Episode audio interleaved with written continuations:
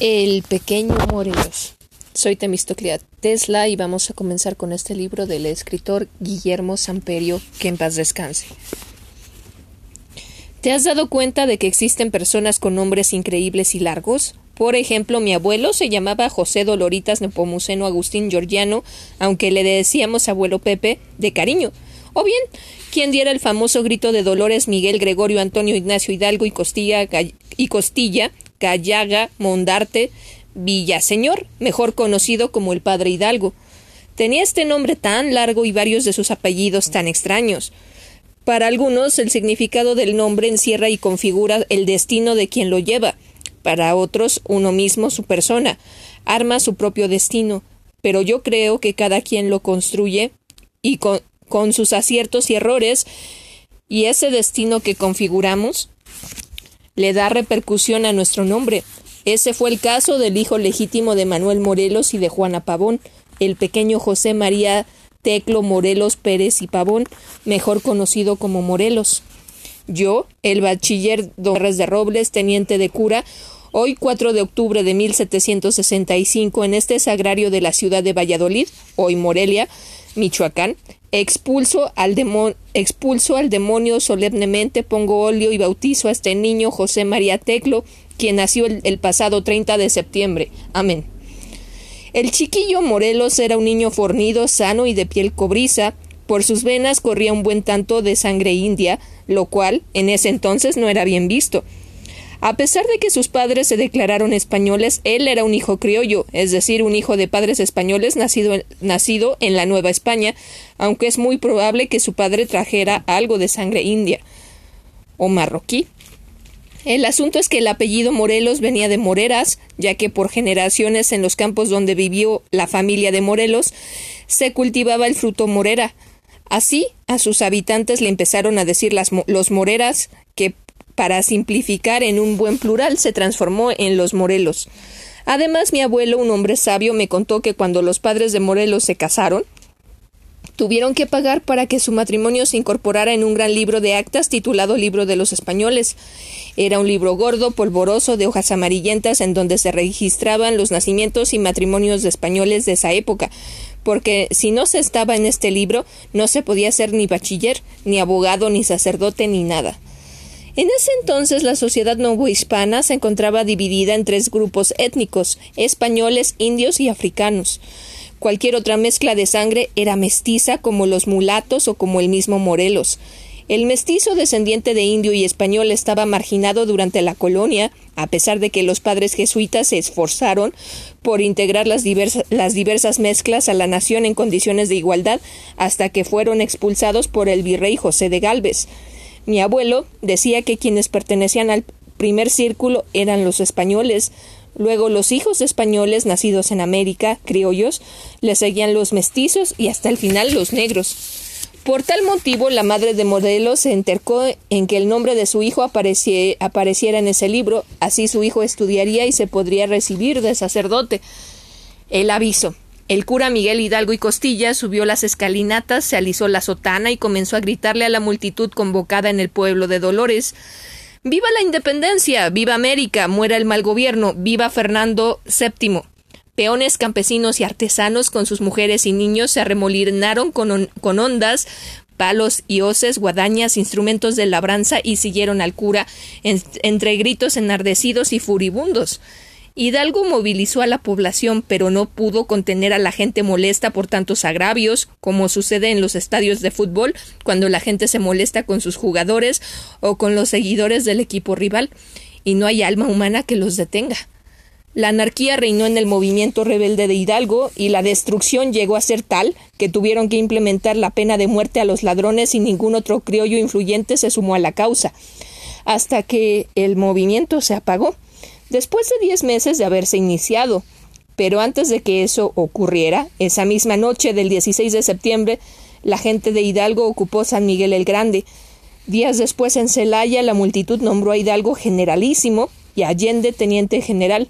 Y en el santuario de Atotonilco, Hidalgo tomó una pintura y le da a ese ejército su primera bandera, una imagen de la Virgen de Guadalupe.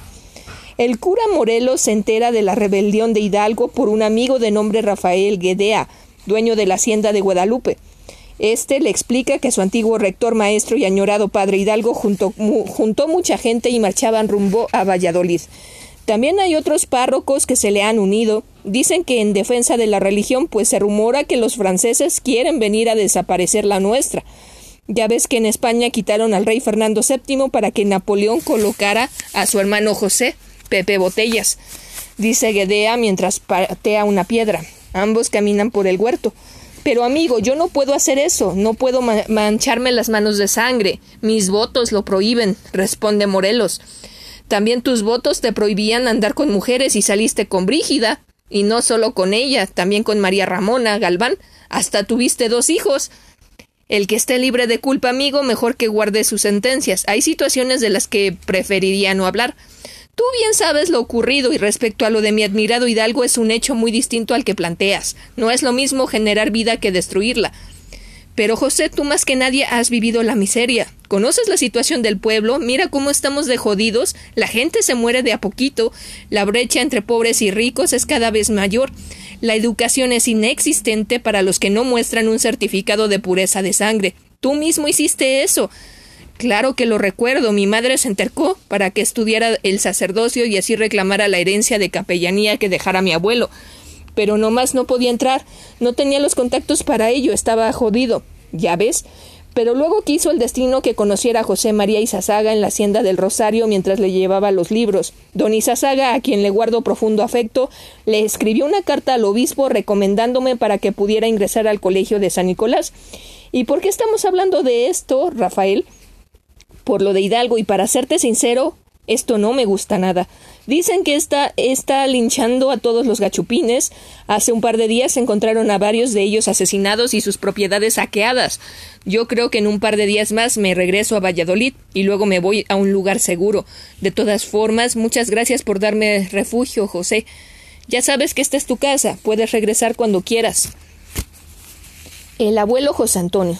El pequeño Morelos era un niño criollo, pero no era como otros que sentían complejo de inferioridad ante los demás. Niños españoles, quienes llegaban a ver con desprecio a los que no fueran como ellos. José se enorgullecía de su mexicanidad, pues su madre le había inculcado ese valor desde muy pequeño. Debes honrar a tu patria y a la Virgen de Guadalupe, le decía. Sí, mamá. Puedo ir al canal a buscar charales, pero no tardes, tu abuelo quiere leer contigo para que luego tú le leas con tus ojos buenos. José quería mucho más a, su abuelo José Antonio que a su padre. El abuelo le narraba historias, cuentos y le mostraba una parte del mundo que él desconocía. Era un abuelo cariñoso y preocupado de, su formación intelectual. No todos los abuelos son así. Por eso el pequeño Morelos lo quería mucho. Que aprenda a leer y a escribir que para algo le ha de servir, le decía siempre el abuelo a su yerno, el papá de José. A Morelos le gustaba escuchar la voz ronca y áspera del abuelo, quien tenía la voz así porque había bebido mucho a lo largo de su vida. Cuando el abuelo era joven se iba de parranda con sus amigos y andaba de pueblo en pueblo conquistando mujeres hasta que tuvo una hija con una de Querétaro, a quien le pusieron el nombre de Juana María Guadalupe. Ya te imaginarás la molestia de su padre, don Pedro Pérez Pavón, quien le había heredado una capellanía en vida. ¿Qué es una capellanía? En lo fundamental eran obras piadosas, pías para ayudar a la gente instauradas en la Iglesia Católica mediante las cuales el fundador en general una persona acaudalada dejaba en su testamento una cantidad de dinero que se ponía en renta para que con las ganancias se pagara la realización de un número determinado de misas por la salvación del alma. La contribución de los laicos, las personas que no pertenecían a la Iglesia, en donaciones para las capellanías y obras pías, así como para las fundaciones de capellanías, fue muy importante, ¿Por qué? Pues porque crearon una estructura de apoyo y solidaridad mutua, intentando asegurar no solo el bienestar del donante en el más allá, sino además el de su familia y allegados en el más acá. Cuando el bisabuelo de Morelos, Pedro Pérez, creó la capellanía, lo hizo mediante un documento legal con varias, varias cláusulas. El bisabuelo Pavón legó una considerable cantidad para que la administraran y produjeran una renta anual. La capellanía tenía como principal destinatario a José Antonio, abuelo del pequeño Morelos, con la condición de que continuara sus estudios para ordenarse de sacerdote. En caso de no cumplir con esto, la capellanía pasaría a alguno de los hijos legítimos de los hermanos de don Pedro, que tuvieron interés en ordenarse. Así que el nacimiento de Juana María Guadalupe solo venía a complicar las cosas. El abuelo decidió mantener todo en secreto, en secreto, hasta que le dieran la capellanía, cosa que ocurrió en 1750 ya con la herencia en la mano, legitimó su, su matrimonio con Juana María Estrada y se estableció en Valladolid. Es cierto que el abuelo de Morelos vivió de manera disipada y quebrantó su voto de celibato varias veces, pero siempre procuró, mimó y atendió a su hija Juana, buscando con esmero que no le faltara nada. El abuelo Antonio podrá haber sido el alma de Judas, pero, como diría mi madre, no era un mal padre. Era un padre excelente y un abuelo extraordinario. Lástima que se haya muerto despuesito del padre de Morelos. El encuentro. El 19 de octubre de 1910, Morelos salió en busca de Hidalgo, pasó por Tacámbaro y Valladolid y llegó a Charo en una sola jornada. En ese entonces no existía carreteras ni automóviles y se invertían días para llegar ya fuera en caballo o carruaje. Pero eso le importó un pepino al cura de Caracuaro. Él galopaba en su caballo de tronco firme y carrera veloz mientras el recuerdo de Hidalgo resplandecía en su memoria. Lo vio claramente cuando, gracias a la carta de Izazaga para Hidalgo, que era director del colegio de San Nicolás, lo recibió en su oficina. Morelos pensó que sería un engreído, pero falló en su pronóstico. Hidalgo platicó de libros y de la vida mientras el joven Morelos lo escuchaba atento. Morelos sujetaba las riendas de su azabache. La noche se apretaba cada vez más. Las pisadas del caballo se hundían sobre la extensa llanura. Entonces Morelos recordó cuando cursaba sus estudios, hacía tan solo unos cuantos años. Hidalgo era un hombre culto y profundamente versado en distintos temas. Se le vinieron a la mente los ojos verdes y profundos de Hidalgo. Recordó cómo brillaban cuando era el jefe de un movimiento que amenazaba con cambiar a la Nueva España para siempre. Para cuando llegó a Valladolid, el cura de Dolores ya no se encontraba ahí. ¿No sabe para dónde jalaron? Estuvieron por estas calles y luego se fueron derechos, señor. Igual usted los alcanza en Indaparapeo. El cura de Caracuaro jaló para Indaparapeo sin detenerse a descansar hasta darle alcance en el poblado de Charo. Fue hasta ese entonces que se convenció de la insurgencia de Hidalgo. Vaya lo acierto. Morelos se apeó del caballo y le preguntó a un muchacho de cabello despeinado y rostro amable Hijo, ¿no sabes dónde está el padre Hidalgo? El muchacho señaló a un grupo de personas que rodeaban a un hombre canoso. Por Dios nuestro Señor, es el mismo padre Hidalgo, solo que está más delgado y más calvo. ¿Puedo hablar con él? El muchacho corrió presuroso a avisarle a Hidalgo. Luego regresó por Morelos y lo escoltó hasta el lugar donde Hidalgo estaba. Morelos caminó dubitativamente, dubitativa y temerosamente hacia él, como cuando ves a tu futbolista favorito en la calle. Padre, tal vez no me recuerde, fui su alumno cuando usted fue rector del colegio de San Nicolás en Valladolid, dijo Morelos. Hidalgo lo vio y no dijo nada. Lo observó detenidamente. Después habló con júbilo. Claro que te recuerdo. Yo nunca olvido el rostro de un alumno y menos de uno tan disciplinado. Ven para acá, hijo, y dame un abrazo. Dime qué situación te trae a este infierno como para que dejaras la parroquia de Caracuaro. Padre, deseo con vehemencia acompañarlo junto con su ejército en la búsqueda de la libertad como su humilde capellán. ¿Cómo es eso, hijo? ¿Te resuelves a abandonar tu curato? Sí, señor.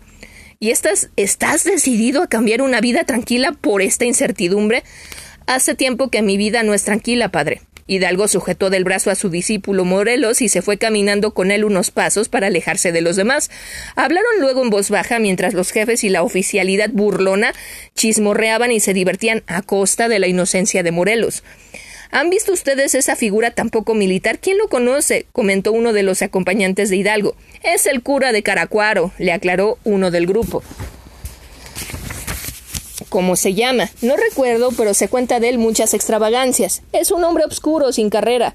Dicen que es el hijo de un carpintero que se dedicaba hace algunos años a la arriería, que en uno de sus viajes compró en México un, nebrija y después de estudiarlo cuando tenía 25 años se, se le metió la cabeza de ser sacerdote. Debe estar chiflado. Eso decían mientras a unos pasos de ahí Morelos e Hidalgo continuaban platicando. Vine a Valladolid a fines del año pasado a la casa de mi hermana. Nos convidaron a un coloquio. No faltó ahí el tumulto de Iturrigaray y las prisiones ejecutadas en aquellos días. No sé todo lo que sentí.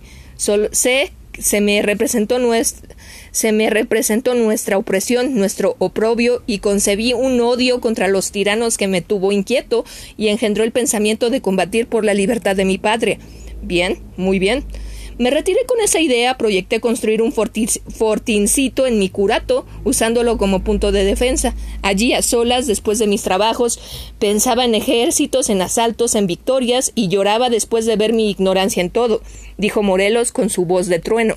Hijo, me parece que mejor has de ser un general que un sacerdote. ¿Usted cree?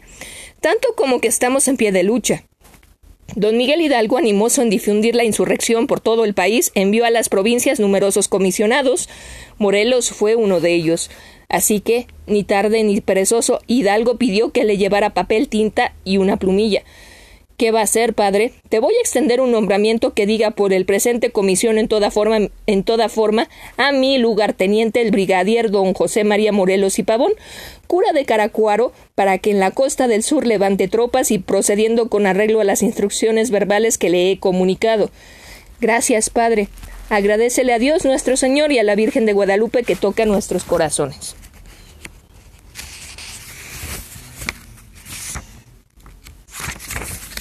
Desde ese momento, José María Morelos y Pavón comenzó su recorrido de vuelta, anhelaba cumplir la encomienda de su maestro y seguir las instrucciones de su nombramiento.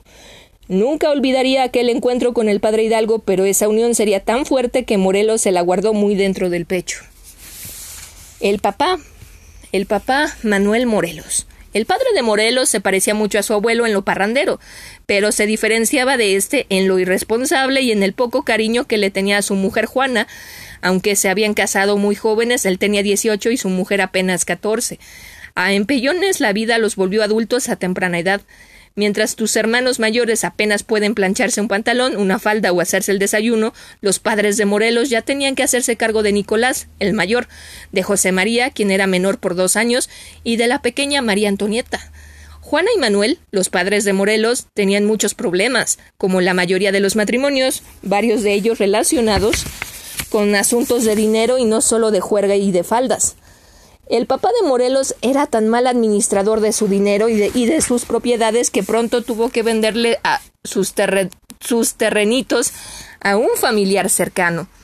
Pero ¿por qué vendiste esas tierras sin decirme nada, Manuel? Son mis tierras y yo hago con ellas lo que se me venga en gana. Si tan siquiera fuera para los niños, pero no, todo te lo gastas en esos vicios miserables del alcohol y el juego. El pequeño Nicolás fue testigo silencioso de aquello.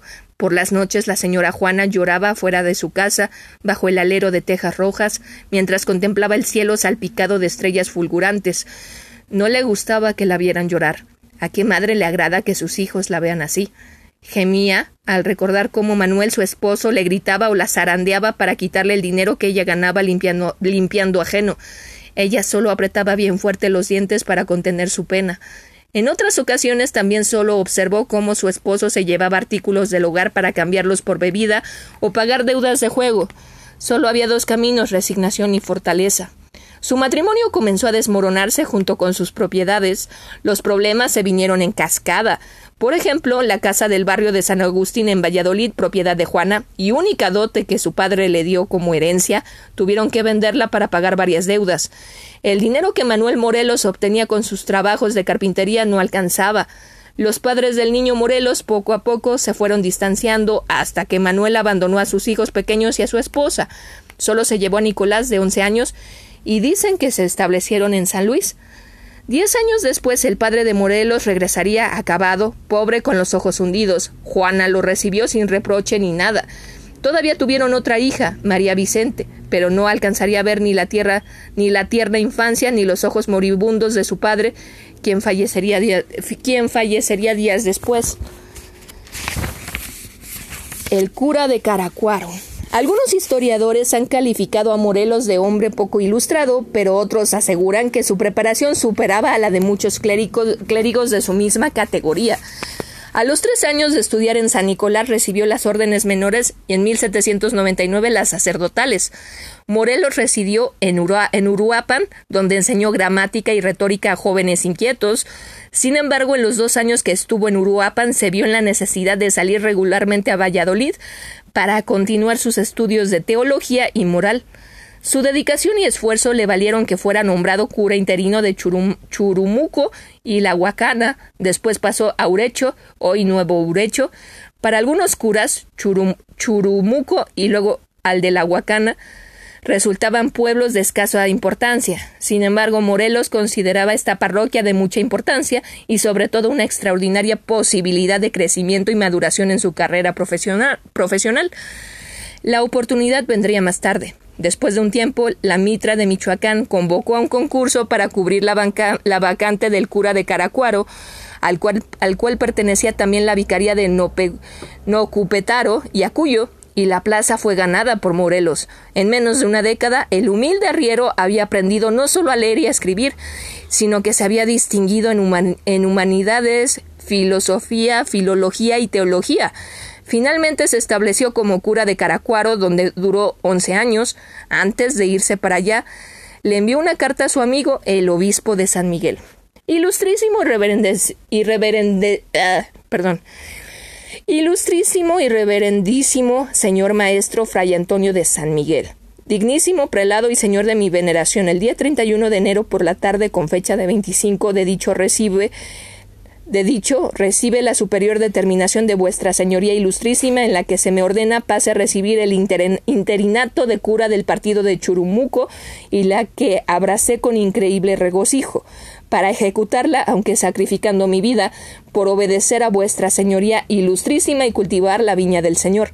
Doy repetidas gracias a vuestra señoría ilustrísima que se digna a elegir pequeños para empresas grandes, y aunque no me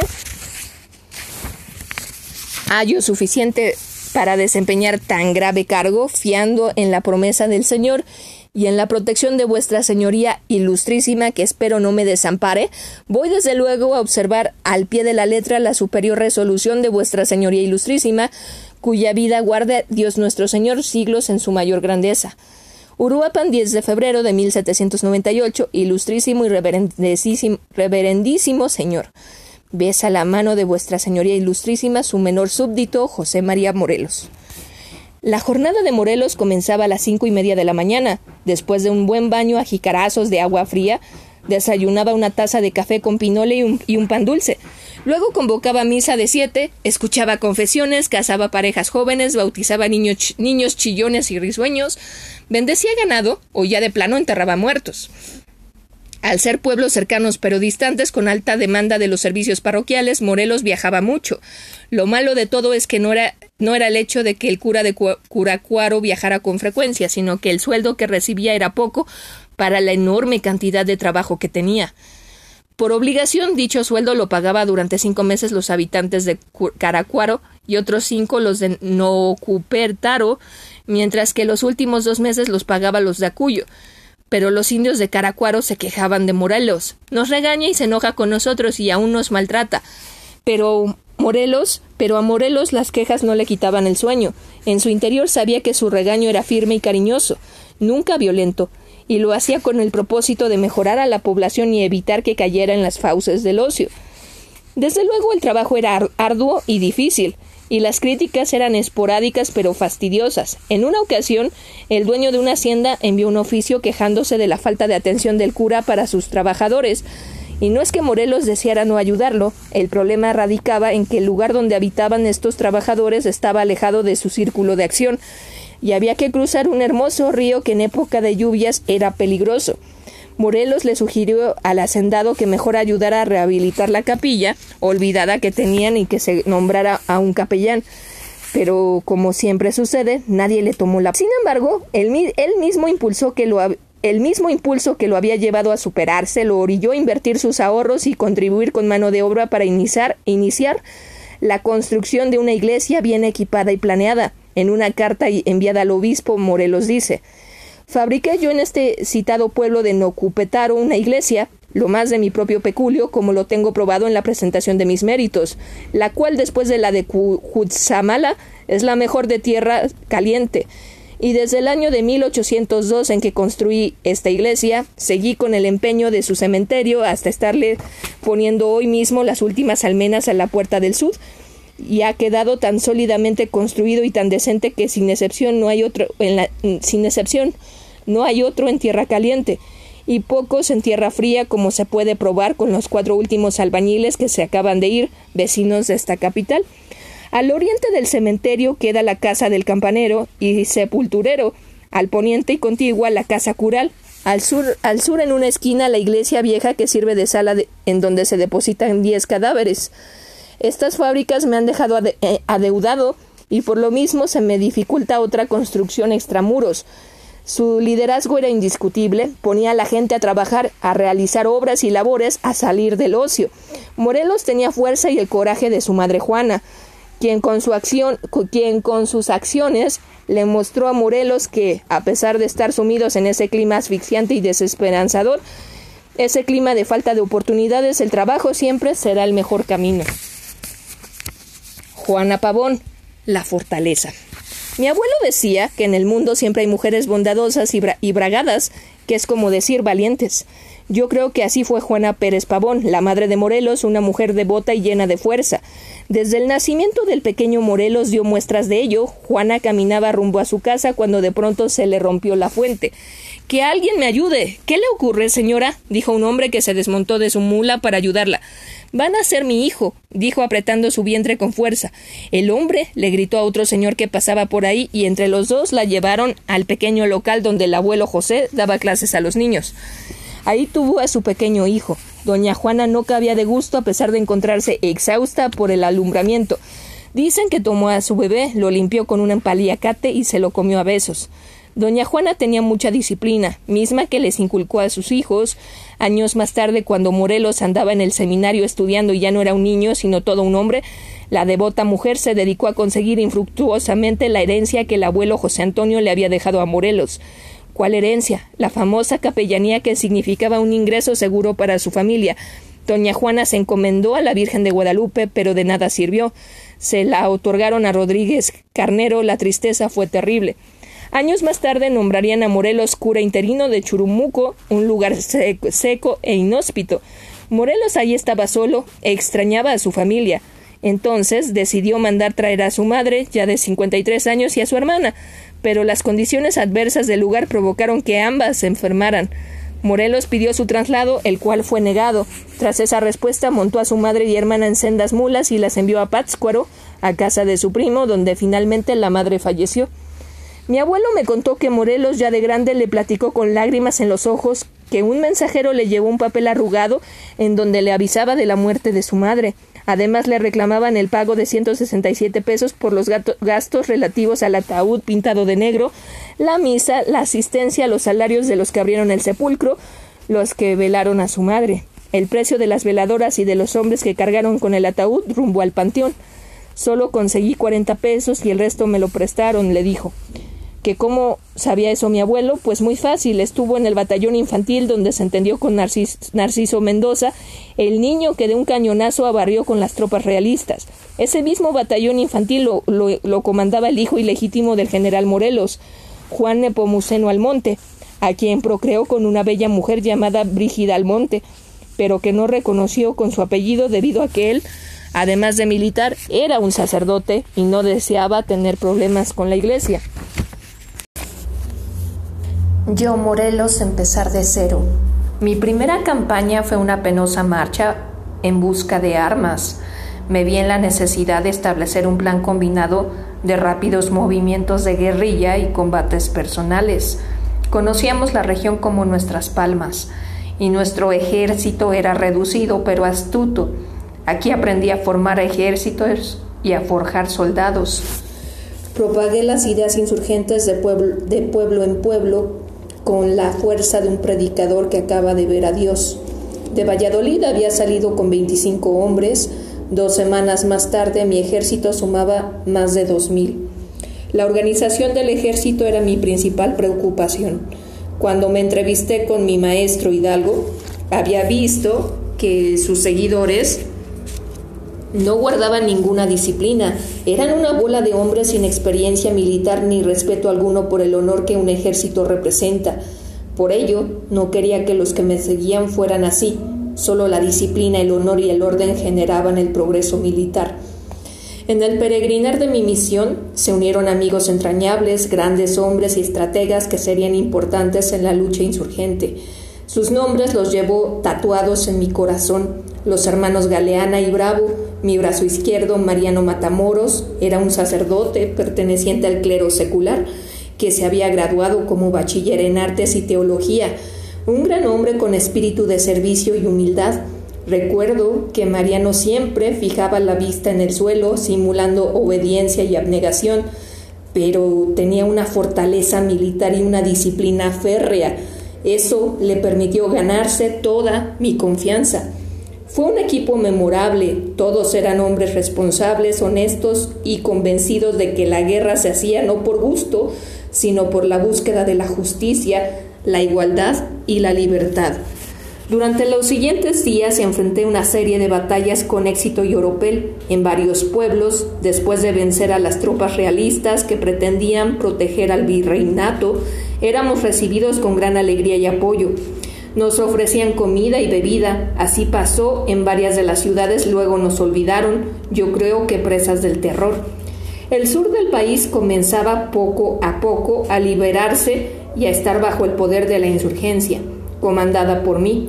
Sin embargo, una noticia afectaría mi ánimo y turbaría mi conciencia. No tengo para vivir esa pérdida ni mucho menos el efecto que provocaría en mí. Entrábamos triunfantes a Tixla cuando me enteré de que Hidalgo y los demás líderes del movimiento habían sido hechos prisioneros al norte del país. Consideré que comentar esta derrota con el ejército sería desmoralizante.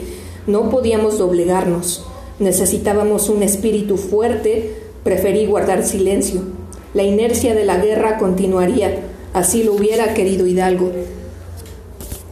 La hacienda del tío Felipe. Mientras tú juegas fútbol, asistes a la escuela, sales con tus amigos o practicas tus videojuegos, sin la preocupación de llevar el sustento a tu hogar, el joven Morelos, quien acababa de cumplir 11 años, debía ganar dinero para ayudar a su madre y a su hermana. Su, padre y su abuelo habían fallecido, así que él debería ser el responsable de la casa y de velar por la protección de su madre y hermana. Entonces Morelos consiguió trabajo en la hacienda cañera de San Rafael Tahuejo. Los muchachos son buenos para cortar la caña, dicen los hacendados. El campo es otro tipo de escuela, allí también se educan. Morelos le ayudaba a su tío Felipe Morelos Ortuño durante la zafra. Se le dice así a la recolección de caña de azúcar y a la temporada en la que se realiza, ya que faltaba mano de obra para cumplir con el estimado anual. Morelos madrugaba no para ir a la escuela, sino para trasladarse a, a los cañaverales. Tomaba un quinqué de petróleo, un machete y como si fuera luciérnaga con la lumbre, atravesaba por entre las cañas. Era muy cansado trabajar con el sol sobre la cabeza bajo, la bajo temperaturas de 40 grados. Por eso lo hacía de noche. Morelos, al igual que otros niños, se tiznaba el cuerpo de carbón, resultado de la zafra, que para su corte tiene que ser quemada antes de su recolección. Bajo el cielo cálido y la luna clara, Morelos asestaba con habilidad un machetazo al carrizo de caña. Se oía su crujir y se percibía el aroma picante que despedía. El joven Morelos, motivado por las historias que le narraba su abuelo, había conseguido el libro La gramática de Nebrija. En sus ratos libres lo devoraba, lo estudiaba con cuidado, le fascinaban las palabras. Pronto se dio cuenta de que esa gramática era la llave mágica para usar lo mejor posible las palabras. Su abuelo le decía que eran un arma muy poderosa. Luego, Morelos se hacía de más libros con el sueldo que percibía. Ya se había dado cuenta de que un muchacho que es un buen lector siempre llevaría mucha ventaja a los demás. Aunque no le alcanzaba el tiempo para ser amigos, jugaba con los otros jovencitos que iban a la zafra. La vida del campo es muy dura. Además de cortar caña, trabajaba de arriero, conduciendo mulas cargadas de mercancías que llegaban de Acapulco. Oye, niño, ¿no te da miedo viajar solo con este cargamento? le preguntó un caballero. No, señor, la Virgen de Guadalupe me protege. Y si me quieren dar lata los ladrones del monte, pues aquí llevo mi machete. Además huelo el peligro. Yo creo que se lo debo a mi abuelo, que tenía muy buen olfato para eso. No se preocupe por su carga. Mientras usted venga conmigo, usted llegará a buen puerto, aseguraba el impetuoso joven Morelos. ¿Cómo es que estás tan seguro? Conozco estos caminos como la palma de mi mano. Por ejemplo, de esa planicie detrás de esos arbustos. ¿Cómo no? Hasta sé que no son tan seguros. Pues todo mundo jala por allá porque lo ve seguro, pero pasando los dos metros hay un pantano. Se lo cuento porque un día vi cómo se tragaba una mula de uno de los hacendados de Acapulco. Así que mientras usted vaya conmigo, despreocúpese. El hombre miró al joven Morelos sorprendido. No alcanzaba a comprender cómo ese muchacho de tez cobriza sabía tanto a su edad.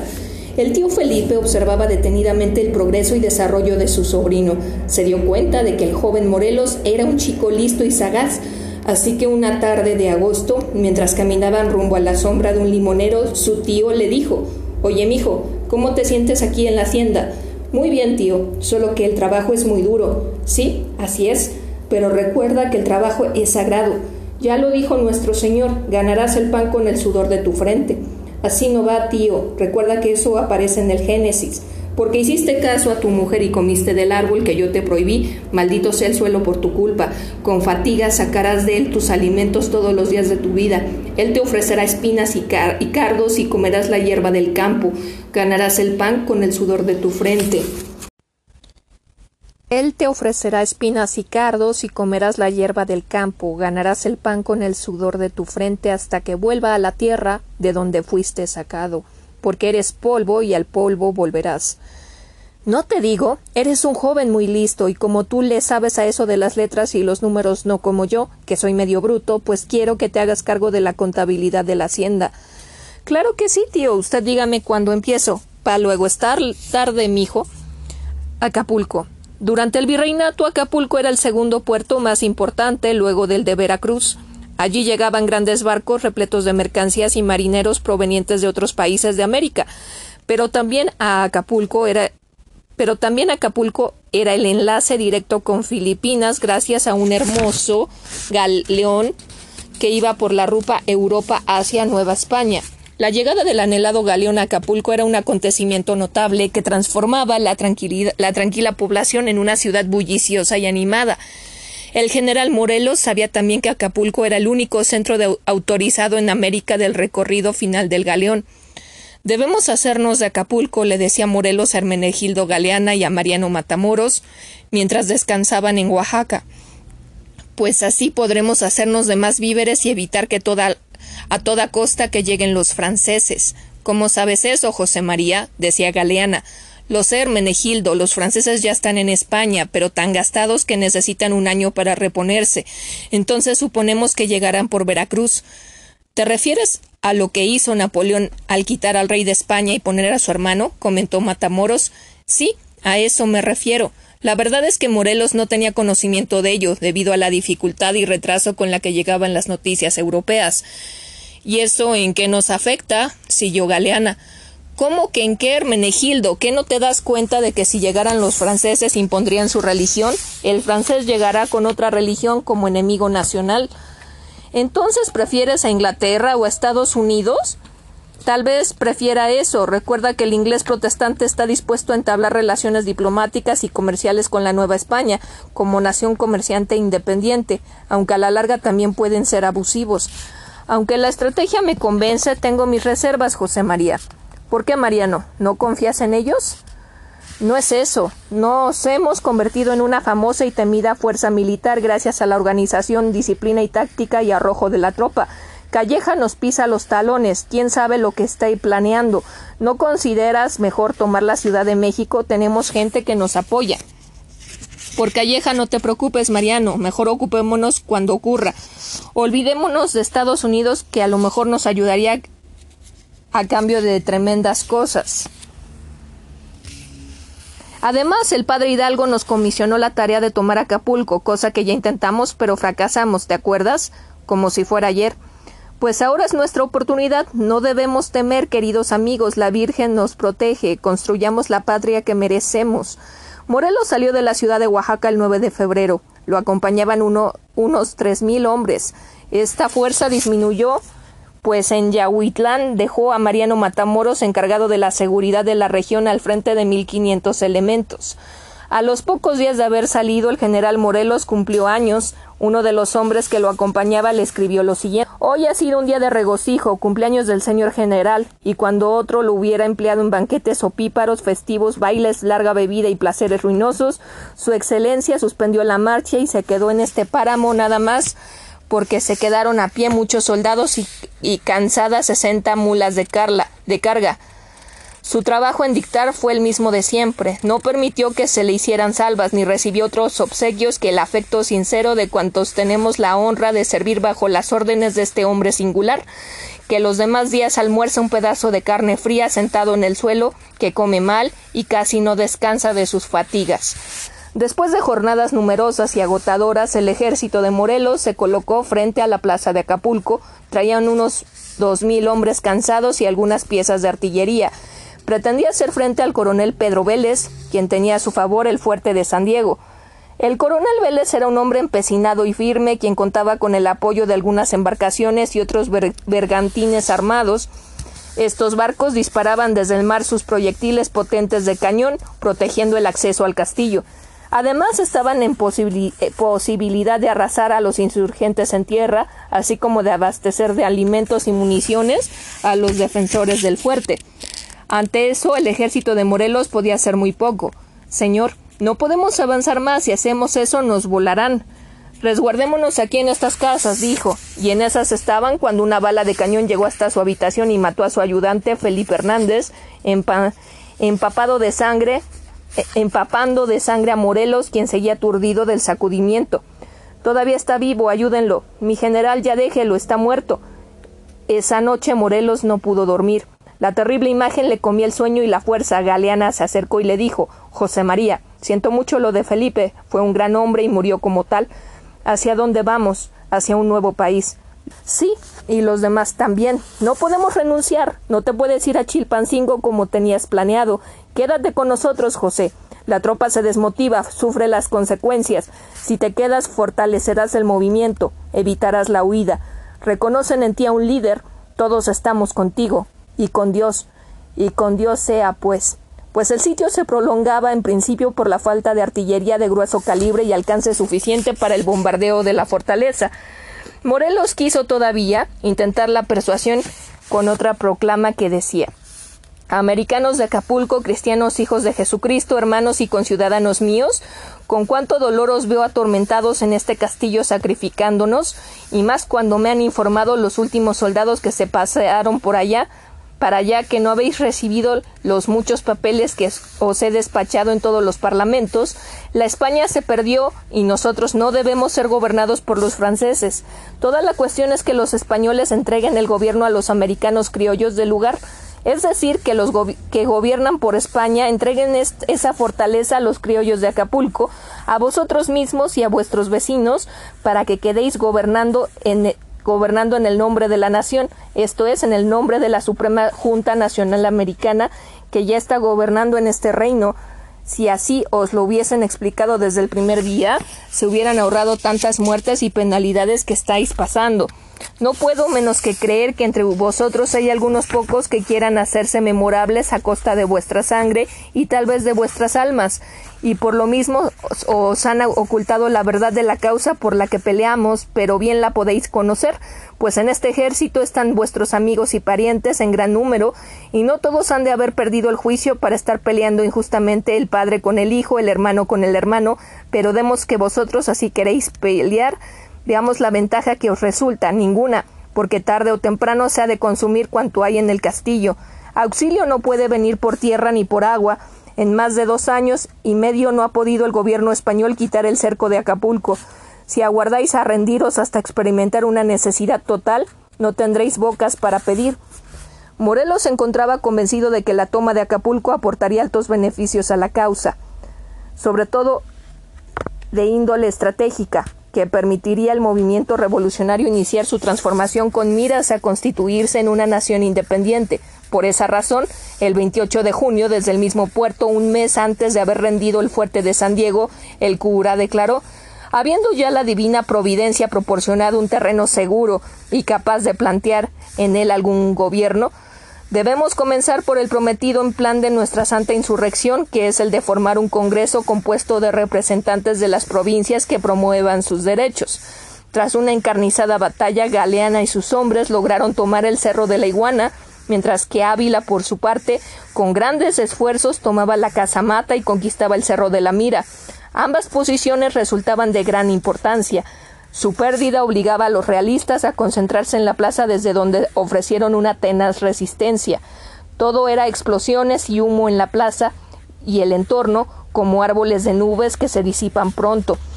No celebremos victoria, compañeros. La campaña no ha concluido. Falta reducir la fortaleza de San Diego. Tienen como 80 piezas de artillería que haremos nuestras, gritaba Morelos, agarrando, agarrado, agarrado a su arma entre el cansancio y la fe. Días después, el coronel Vélez capituló. La campaña de Morelos consumió seis meses y medio.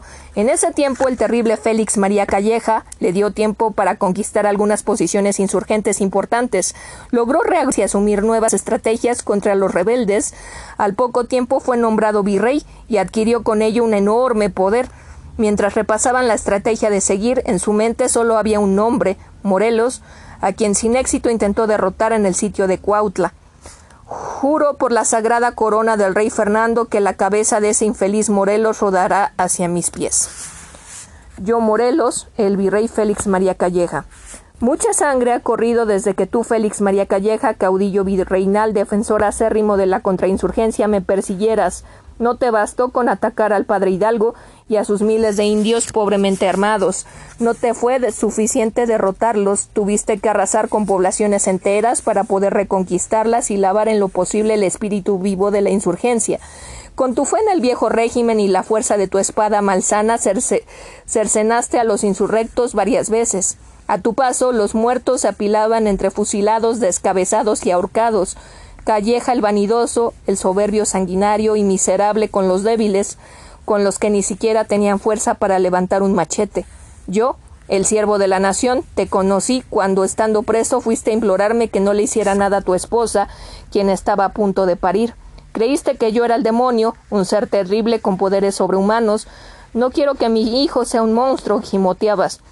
Poseías una severidad implacable, Calleja. Se te respetaba por tu brutalidad, tu ferocidad y tu represión contra los indefensos. Esas miserables almas perdidas que no tenían ningún poder. Hombre corrupto y autoritario, apenas igualado por Hernán Cortés. No maldigo tu nombre, Calleja, como lo hicieras tú con el mío. Que Dios perdone tus atrocidades, tu carácter persecutorio y tenaz te ayudó a frenar la insurrección del cura Hidalgo. Apuntaste el origen del del amputaste el origen del movimiento, pero yo lo continué hasta mi propio fusilamiento. Con el terror y el sometimiento mantuviste unidas las provincias del virreinato. Tu, liderazgo era el miedo que tus subordinados sentían al advertir tu presencia. Que Dios tenga piedad de ti si es que alcanzas. Llegaste al gobierno virreinal, Félix María Calleja, por cualidades en campaña, impulsado además por la camarilla más reaccionaria y dura del régimen. Tus triunfos en el puente de Calderón y Zitácuaro, donde residía la Junta Nacional, llama viva de la independencia, te ayudaron a ascender, pero la frustración por no haber capturado a los líderes de la insurgencia hirió tu vanidad, así que desquitaste la ira albergada en tu alma contra la población, les incautaste sus propiedades, los amenazaste con quemar a sus hijos si no te entregaban a los insurgentes escondidos. Molesto, preso de rabia, incendiaste la villa. Las llamas arrasaron el patrimonio y los sueños de esa gente, pero nunca su dignidad. Tu llegada a la Nueva España fue la peste. Hasta el inicio de la guerra gozaste del reconocimiento de los virreyes y de la gente que te conocía.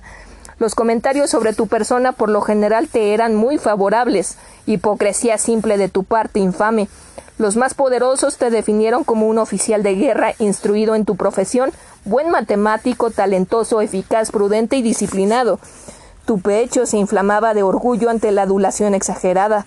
Sabías muy bien que era más fácil una promoción rápida en la Nueva España que ir escalando un puesto de gato en España.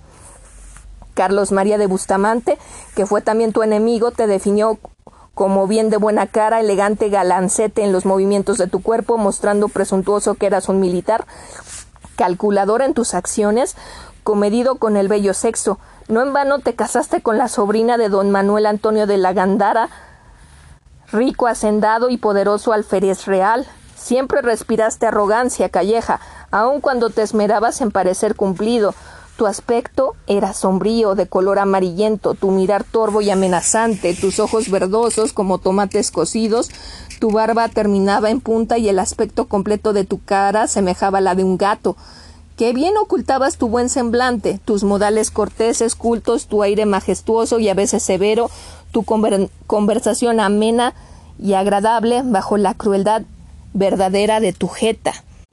Desde tu primer discurso dirigido a los naturales de la Nueva España argumentaste que quienes persistieran en manejar las armas contra el gobierno virreinal serían castigados como traidores. Ahí estaba tu verdadera cara intolerante. ¿Por qué actuaste así? ¿Por qué no nos salvaste de tu insidia? Habrías librado de muchos males a esta América, pero la divina providencia quiso que fueras virrey de, y de esta tierra de luz y abundancia y este poder que tus cómplices te conferían al mismo tiempo te condenaba a la incertidumbre. No sabías cómo erradicar la insurgencia del sur comandada por mí. Tu persecución fue tan constante e inmisericordia que había la necesidad de estar cambiando de residencia cada momento. Entonces me dediqué a escoltar al primer Congreso de la América que expidió la Constitución de Apatzingán, también la primera. Fui con el Congreso de Uruapan a Tehuacán con aquella representación nacional, sufriendo una derrota en Texmagalaca, donde caí prisionero en manos del español don José de la Concha, bajo la traición de uno que había sido mi subalterno y amigo, Matías Carranco. Luego me llevaron a San Cristóbal Ecatepec y un pelotón me fusiló el mismo día que, que pasaban por las armas en Ixtihuaca al gran don Francisco Rayón. Temías las consecuencias políticas de la proclamación de la independencia y la promulgación de la Constitución de Apatzingán. Por eso mandaste a quemar en público todos los escritos relacionados con este asunto y perseguiste obsesivamente a muchos hombres opositores de tu régimen, seguidores de los preceptos de Hidalgo y de los míos. ¿Acaso olvidaste ya las torturas en las mazmorras de San Juan de Ulúa, Cuba o Filipinas? Pero estos excesos fueron también tu condena y tus antiguos partidarios terminaron por abandonarte, cansados de ti y tu desmedida ambición. Calleja el caudillo de la contrainsurgencia, enseguecido de soberbia y avaricia, fuiste relevado del mando virreinal por Juan Ruiz de Apodaca y nadie sufrió tu ausencia, nadie te extrañó, nadie preguntaba por ti, vil muerto en vida. La nariz chueca, el joven Morelos ya tiene 17 años y como cualquier adolescente le gusta reunirse con sus amigos en la plaza central del pueblo para ver a las mujeres pasar. Mira, José, ¿ya viste esa chulada de mujer? A lo lejos se cotonea con suavidad una muchacha hermosa de catorce años, piel trigueña y ojos café. José la observa embelesado. Le gusta mucho la chamaca, pero sabe que no puede pasar nada entre ellos, pues su destino está en el sacerdocio, como quiere su madre. Órale, José, invítale un agua fresca, le dicen los amigos. Luego, mejor jalamos pa'l río a nadar. Ya vas. Entonces trepan a sus caballos y pasan presuntuosos frente a las muchachas. Hacen figuras y demostraciones con sus caballos. Luego arrancan para el monte. Las muchachas cautivadas los observan perderse rumbo al sur. Mi abuelo me contó que cuando conoció al general Morelos le preguntó que por qué tenía así de chueca la nariz. El general se rió y le dijo Cuando era un joven lampiño se me escapó un toro del corral. Fue tanto el miedo de perderlo porque no era mío, que de un brinco monté mi caballo y jalé para darle alcance más adelante. No vi una rama gruesa que me golpeó la cara y me tiró al suelo. Tenía los brazos raspados y una cortada en la rodilla. La sangre brotaba de mi nariz rota. Intenté ajustarla, pero no pude. Además, hasta grité del dolor. Nadie me curó la herida. Por eso me quedó así de chueca. Tal vez necesite otro golpe para enderezarla. El sitio de Cuautla.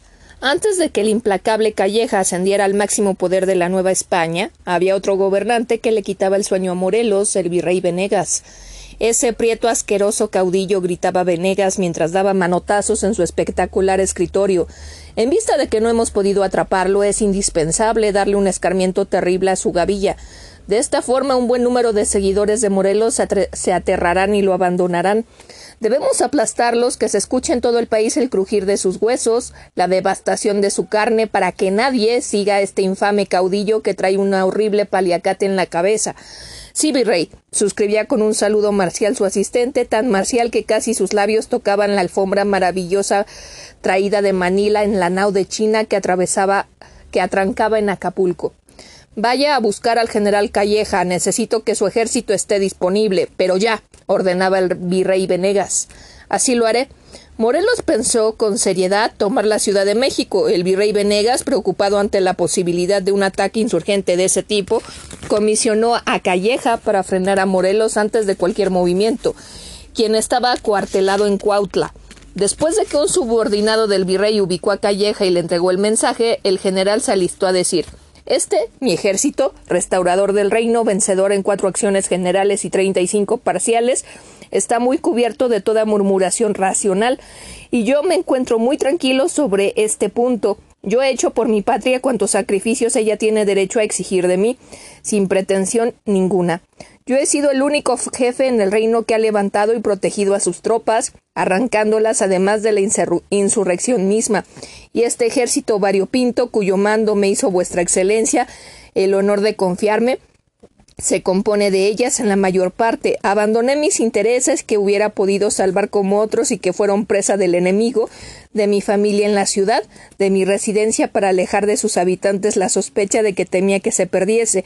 La expuse al mayor riesgo y con efecto perseguida por los montes cayó en sus manos y con miras interesadas me la devolvieron, escoltada por tropas con la propuesta de que si yo dejaba las armas de la mano me devolverían mis intereses, me asignarían una buena hacienda, me señalarían veinte mil pesos de renta anual y me acordarían la gradación de general americano.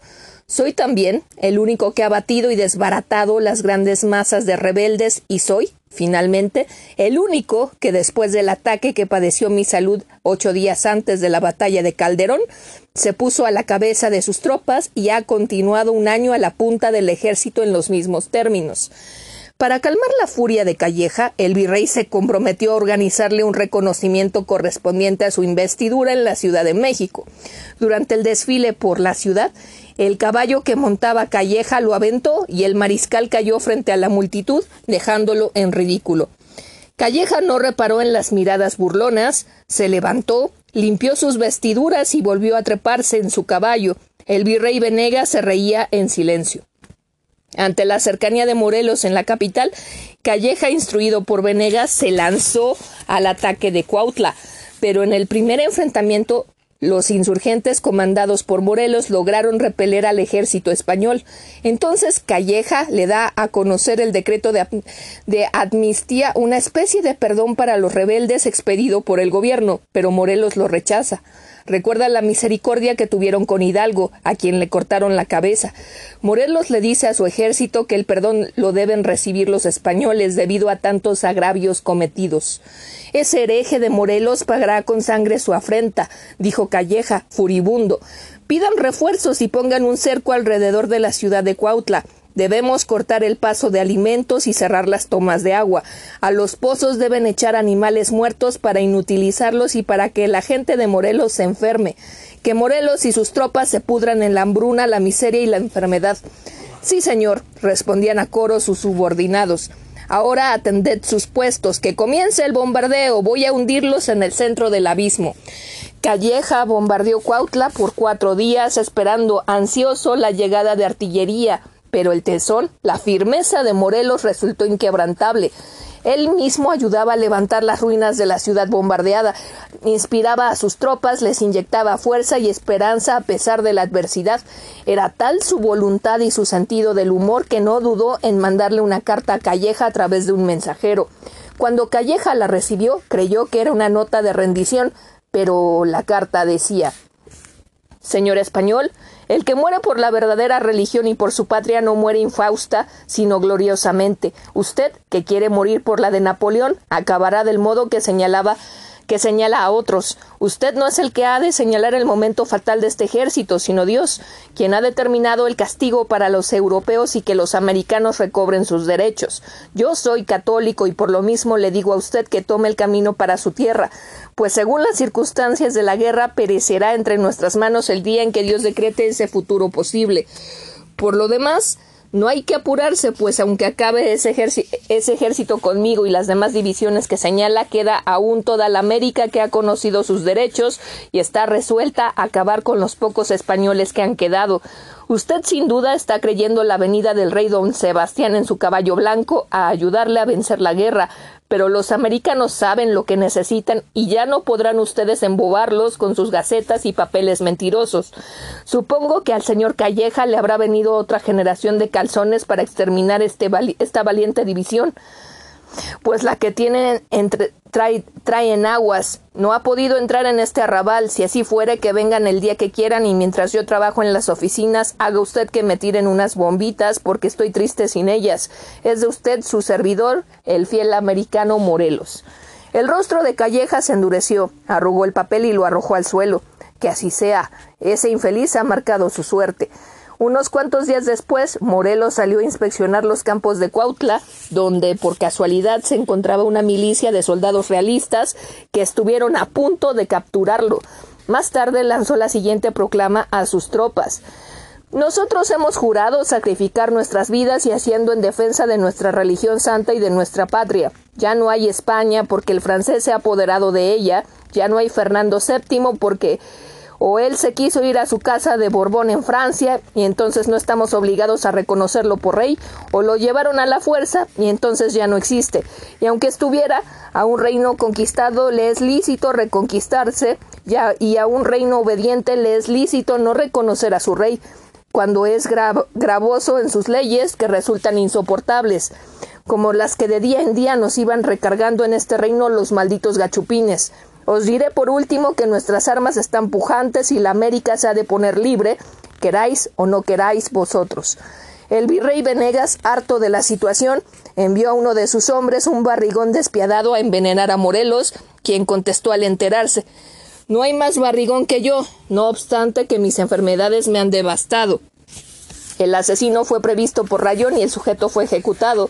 Por esos días Morelos ordenó a Matamoros salir de la ciudad a buscar provisiones, aunque estuvieron a punto de capturarlo. Ante esta situación, los realistas arremetieron con más fuerza e hicieron retroceder a gran parte de los defensores de la plaza, pero el niño artillero Narciso Mendoza, de apenas doce años, tomó un cañón y disparó. El impacto del golpe los arrojó al suelo. Sin embargo, su acción alcanzó a destruir la avanzada realista que venía a reforzar a los atacantes, quienes huyeron dispersos ante la caída de sus refuerzos. Morelos le entregó un premio de dos reales por su acción. Calleja escribió en la madrugada del 2 de mayo la siguiente misiva de renuncia al sitio de Cuautla, dirigida al virrey Francisco Javier Venegas. Si la conquista y actividad de los defensores de Cuautla fuese con moralidad y dirigida a una justa causa, merecería algún día un lugar distinguido en la historia. Estrechados por nuestras tropas y afligidos por la necesidad, manifiestan alegría en todos los sucesos. Entierran sus cadáveres con repiques en en celebridad de su muerte gloriosa y festejan con algaraza, bailes y borracheras el regreso de sus frecuentes salidas, cualquiera que haya sido el éxito, imponiendo pena de la vida al que hable de desgracias o rendición. Ese clérigo es un segundo Mahoma, que promete la resurrección temporal y después el paraíso con el goce de todas las pasiones a sus muy felices remedos de musulmanes. Pasados dos meses terribles de escasez y hambruna, los insurgentes rompieron el cerco de los realistas. A las 2.30 de la mañana del 2 de mayo de 1812, Morelos y el ejército insurgente abandonó Cuautla, saliendo por los márgenes del río. Los realistas fueron alertados por un espía, pero la noticia llegó tarde y no pudieron evitar el rompimiento del sitio. Tras unos breves intentos de resistencia, los insurgentes pudieron dejar Cuautla. Al día siguiente, Calleja entró en la ciudad de Cuautla. La huida de Morelos le pegaba en su orgullo. Su aspecto no solo no era el de un hombre decepcionado por la derrota, también era el de un hombre furioso y Señor Calleja, ¿qué hacemos con los habitantes? Piden clemencia y ayuda. La misma clemencia que pedimos su majestad y nosotros, ¿verdad? los que su sangre redima su complicidad. Días más tarde, Calleja regresó a la Ciudad de México, donde el virrey Venegas lo recibió en audiencia privada. Sabiendo del revés de Calleja en su asedio a Morelos, el virrey pasó a que debía hacerle el ofrecimiento de la comandancia general de la Ciudad de México porque Calleja era capaz de trampear al mismo virrey. Cuando el virrey le ofreció la comandancia general, Calleja aceptó sin dudar, pensando que de cualquier manera más adelante daría el golpe con el fin de que el virreinato estuviera más cerca no de su apetencia, sino del virreinato mismo, ese poder de poderes. Yo, Morelos, Congreso de Chilpancingo, los sentimientos de la razón. Como el peligro para la causa de la independencia aumentaba con el transcurso de los días, el nuevo virrey no nos buscaba por todo el país, día y noche debajo de las piedras, urgía más que nunca la acción de las fuerzas independentistas con el fin de gestar un nuevo país. El movimiento debía tener un centro de gobierno que coordinara las operaciones militares y le diera nuevas leyes a la nación. Seguir sin orden ni ley ni esperando que los demás jefes de la revuelta hicieran y deshicieran a su gusto en la anarquía. Por tal motivo, yo decidí convocar a un Congreso Nacional en Chilpancingo, una especie de junta con autoridad para imponerse sobre los demás jefes insurgentes, no con el ánimo de someterlos, sino con el propósito de trabajar unidos para la construcción y luego del desarrollo del país. En ese Congreso expuse mi pensamiento político a través de un escrito que titulé Sentimientos de la Nación. Creo que es importante que conozcas el contenido del texto, porque pocas veces tendremos la oportunidad de adentrarnos. ¿Por qué? Porque de ahí se derivarán otras leyes, por ejemplo, la que es lo que es una constitución como la de Apatzingán, de la cual te hablaré más adelante.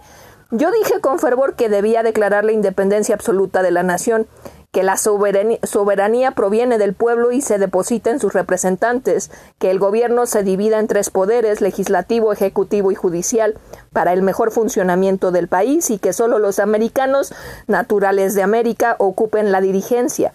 También declaré como única la religión católica y que solo se pague a la iglesia diezmo y no otra cosa. Se me olvidaba algo requete muy importante. Afirmé la completa supresión de la esclavitud y de la distinción de castas. No más desigualdad que carajos. Todos somos iguales ante la ley. Nadie puede vivir del esfuerzo desmedido de otros. Quien lo haga será siempre un enemigo. Debe existir una riqueza moderada con salarios justos que eviten pobreza. La miseria humana atrae ignorancia, rapiña y malas costumbres, incluyendo la droga, como esas hierbas que se fuman como tabaco. Eso lo viví muy cerca. Muchos de mis amigos de la infancia se perdieron en el bandolerismo, la ignorancia y la perdición de sus mentes. Mi, propia, mi propio padre puede ser un ejemplo de lo que no hay que hacer, aunque le guardo cariño. Estos pensamientos también los manifesté en el aguacatillo durante mi primera campaña y en las cartas que, que, escribí en esa época insurgente. Al día siguiente se efectuó la sesión en la que debería elegirse al generalísimo y esta elección se llevó a cabo por el Congreso. Varios fueron los propuestos y por unanimidad, resulté electo. Decliné la invitación. Los militares se opusieron, decían con el argumento de que había sido electo por aclamación popular y que por tanto no se podía aceptar mi renuncia por contravenir a los principios, los primer principios nacionales en forma de decisión final. Bueno, señores, manifesté, si el Congreso así lo desea, así se hará.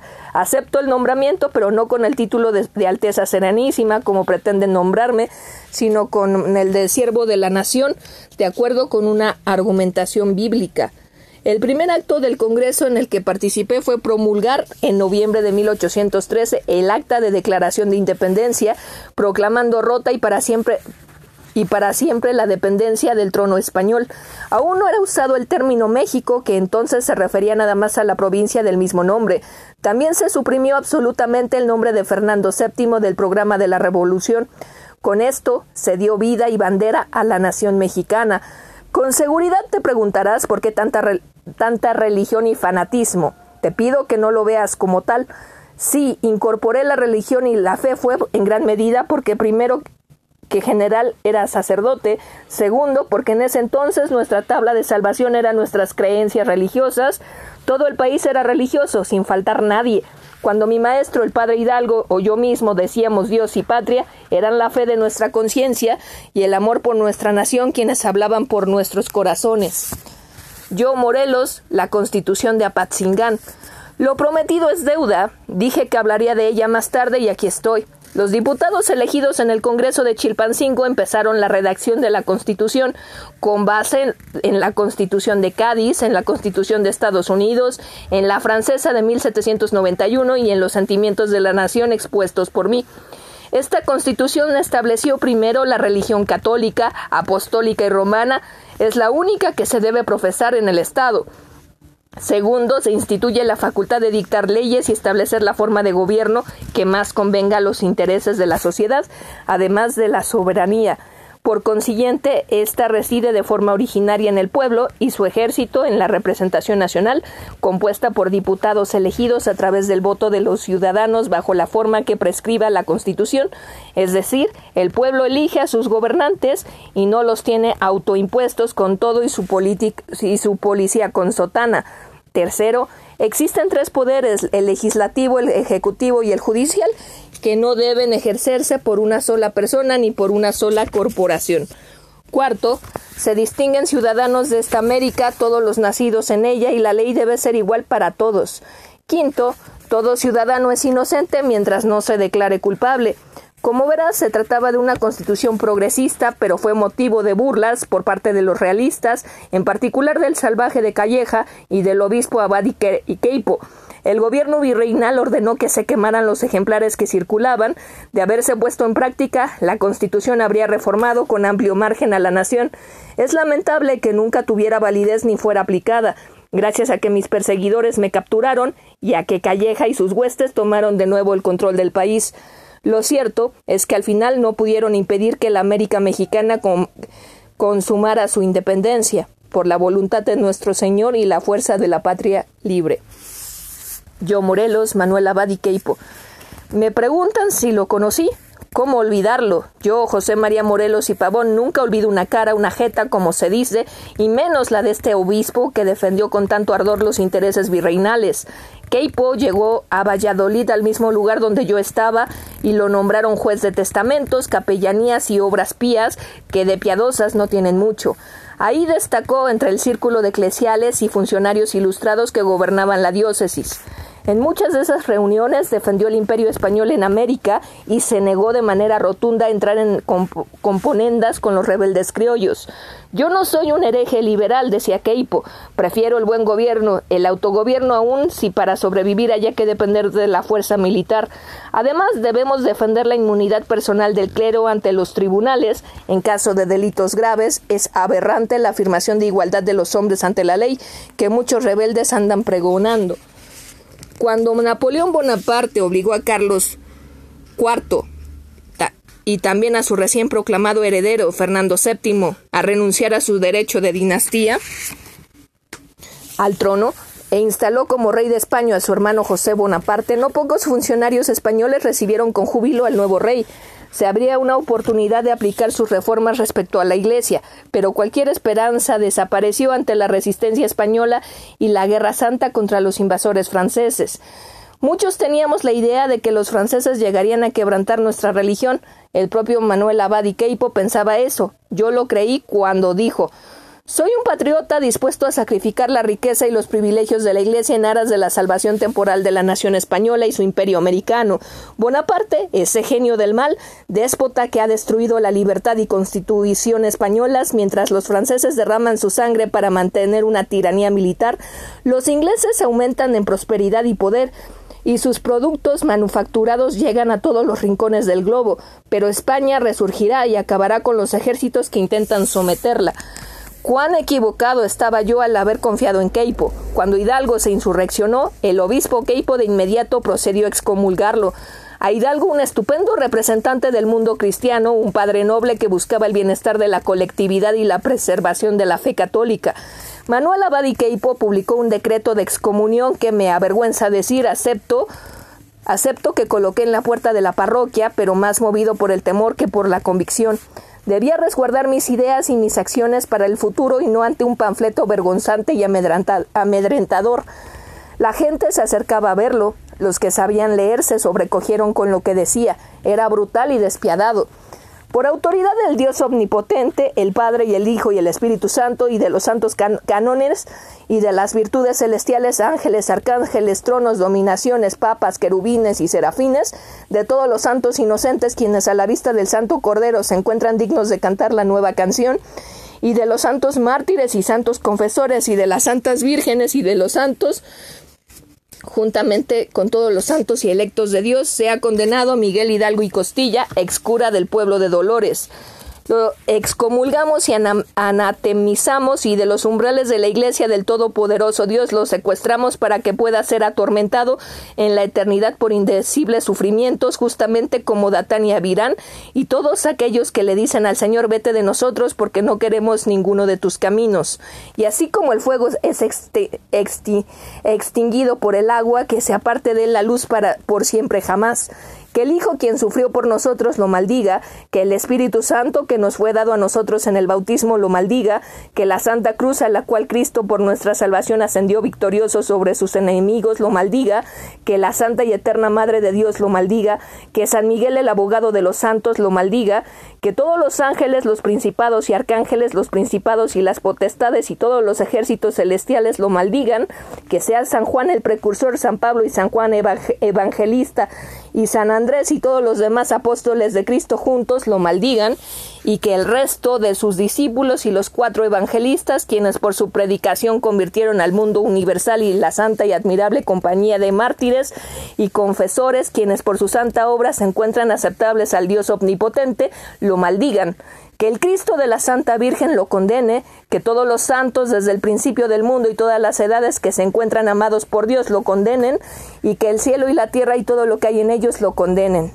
Se ha condenado Miguel Hidalgo y Costilla en donde quiera que esté, en la casa o en el campo, en el camino las veredas, o en los bosques o en el agua, y aún en la iglesia, que sea maldito en la vida o en la muerte, en el comer o en el beber, en el ayuno, en la sed, en el dormir, en la vigilia y andando, estando de pie o sentado, estando acostado o andando, balbuceando o cantando y en toda sangría, que sea maldito en su pelo, que sea maldito en su cerebro, que sea maldito en la corona de su cabeza y en sus sienes, en su frente y en sus oídos, en sus cejas y en sus mejillas, en sus quijadas y en sus narices, en sus dientes anteriores y en sus molares, en sus labios y en su garganta, en sus hombros y en sus muñecas, en sus brazos y en sus manos y en sus dedos, que sea condenado en su boca, en su pecho y en su corazón, en todas las vísceras de su cuerpo, que sea condenado en sus venas y en sus muslos, en sus caderas, en sus rodillas, en sus piernas, pies y en las uñas de sus pies, que sea maldito en todas las junturas y articulaciones de su cuerpo, desde arriba de su cabeza hasta la planta de su pie, que no haya nada bueno en él, que el Hijo de Dios viviente con toda la gloria de su majestad lo maldiga, y que el cielo con todos los poderes que en él se mueven se levanten contra él, que lo maldigan y condenen. Amén. Así sea. Amén. Amén. Esta era la obra piadosa de un obispo católico ¿Qué distorsiones habían ocurrido en la mente de Keipo? ¿Qué entidades innombrables poseyeron la mente y la mano que llevaron a Keipo a redactar esta maldición desmedida, exagerada, llegando casi al disparate? ¿Por qué esa hazaña tan persistente y machacante si antes había sido amigo tan, tan próximo de Hidalgo? Me arrepiento de haber confiado en el obispo y haber pegado como Lutero el pliego de excomunión del precursor de, la independencia. No es verdad que la Iglesia nos haya perdonado, a Hidalgo y a mí nos excomulgaron de manera brutal. Se dice que previo a nuestra muerte se nos dio ayuda de confesor para reconciliarnos y percibir servicios mortales para católicos. Oh, sí, qué institución tan generosa. Te perdona con una mano, pero con varias te ejecuta. Falso que a Hidalgo le fuera retirada la excomunión mediante la confesión. Falso que a mí se me perdonara cuando me, vieran, me vieron rezar durante mi traslado hacia San Cristóbal Ecatepec, donde fui fusilado y rematado cuando me quedaba todavía una parte de vida, o cuando visité la iglesia del Posito, en la villa de Guadalupe, en donde incluso hoy se encuentra una placa. Falso que Hidalgo y yo muriéramos dentro de la iglesia católica como sacerdotes. La sentencia no solo fue excomunión, nos rasparon manos y cabeza con ácido. Mienten quienes indican que fueron limpios. Son, en realidad, versiones sin sustento. A mí me torturaron en una mazmorra húmeda, pestilente y helada. Era mucho el dolor y el agotamiento que tuve que abjurar del movimiento de mi participación en la independencia de los mexicanos en un escrito que en realidad no escribí. Me convirtieron en un títere movido por los hilos del aborrecible tribunal de la Inquisición de la autonombrada Nueva España. También es verdad que el estilo de la confesión no es mío. Esta fue arrancada con presión, amenazas y engaño. Es un montaje hecho en condiciones excepcionales, perturbadoras, una fabricación. La confesión libre y espontánea es una prueba de que por tradición jurídica hace prueba plena en todo lo que puede favorecer al reo y no solo lo que tiene en contra ante las decenas de dedos índices que ya lo están señalando como culpable ante antes de la evaluación como si hubiera aparecido por arte de magia negra el tango de arrabal argentino en las voces de los acusadores, los inquisidores mismos sabían demasiado bien que la confesión obtenida por la tortura física o moral solo puede convencer al revés. Calleja y el Tribunal de la Santa Inquisición me obligaron a escribir esto.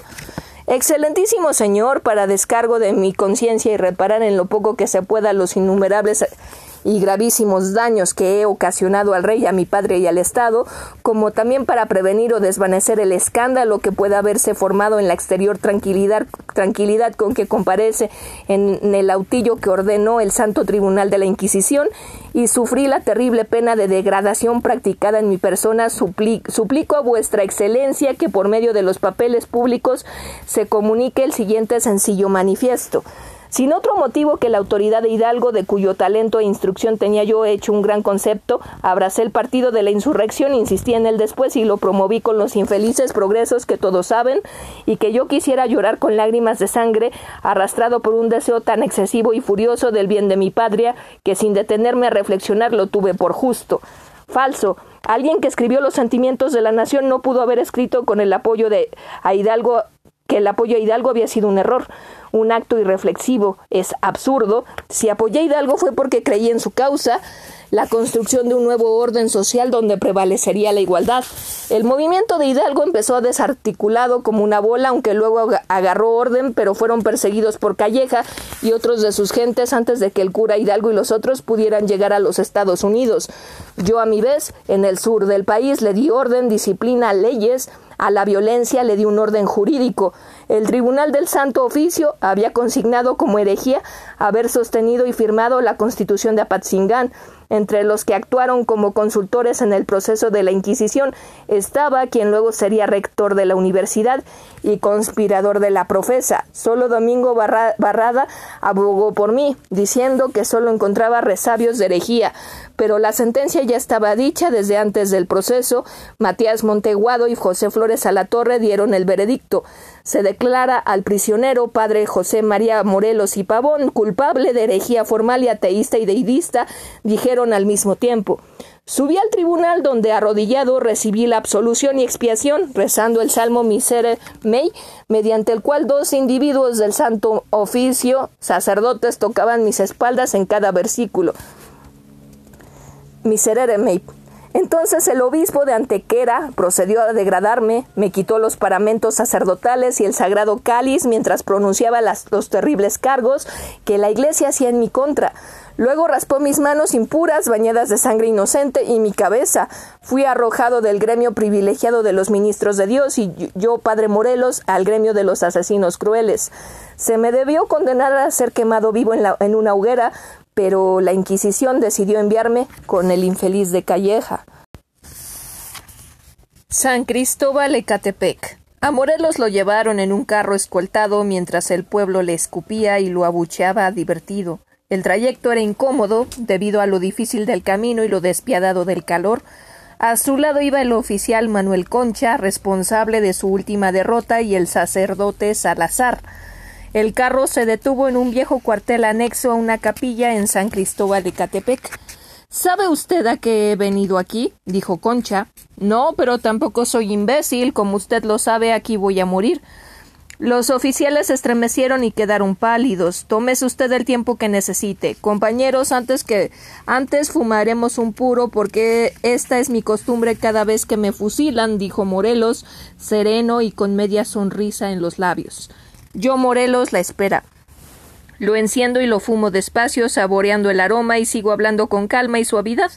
Veo a los oficiales que no se atreven a levantar los ojos, enjuagándolos al descuido de ser los responsables de llevar a cabo la, la, instrucción de ejecutarme, al Morelos que tal vez algunos nunca vieron en batallas ni en discusiones políticas, respetan mi persona, tal vez mi figura, oficiales con experiencia quizá están reconociendo mi capacidad estratégica. Entre los miembros marciales el nombre de José María Morelos y Pavón les impone admiración o al menos el reconocimiento de un difícil contrincante. Terminé mi puro y me encerré con el sacerdote para prepararme a bien morir. En ese momento escuché otro redoble. Hola, les dije, a formar. No nos mortifiquemos más. Vamos, señor Concha, venga un abrazo, no hay rencores. Señor general, nada de afligirse, será, será el último. Le regalé un abrazo fuerte a mi enemigo captor y ejecutante. Metí los brazos en su capa. Esta será mi mortaja, aquí no hay de otra, no veo prevención alguna. Caminó con torpeza en medio de la escolta. El sol inclemente calcinó mi piel. Los grilletes de acero se arrastran sujetando mis pies, marcando mis tobillos. El movimiento de mis brazos está impedido por las correas de los portafusiles con que fueron ligados. El pañuelo blanco que yo mismo me até alrededor de la frente para mitigar mi terrible dolor de cabeza me ciega. Veo una sombra que se anticipa como anuncio de las tinieblas definitivas.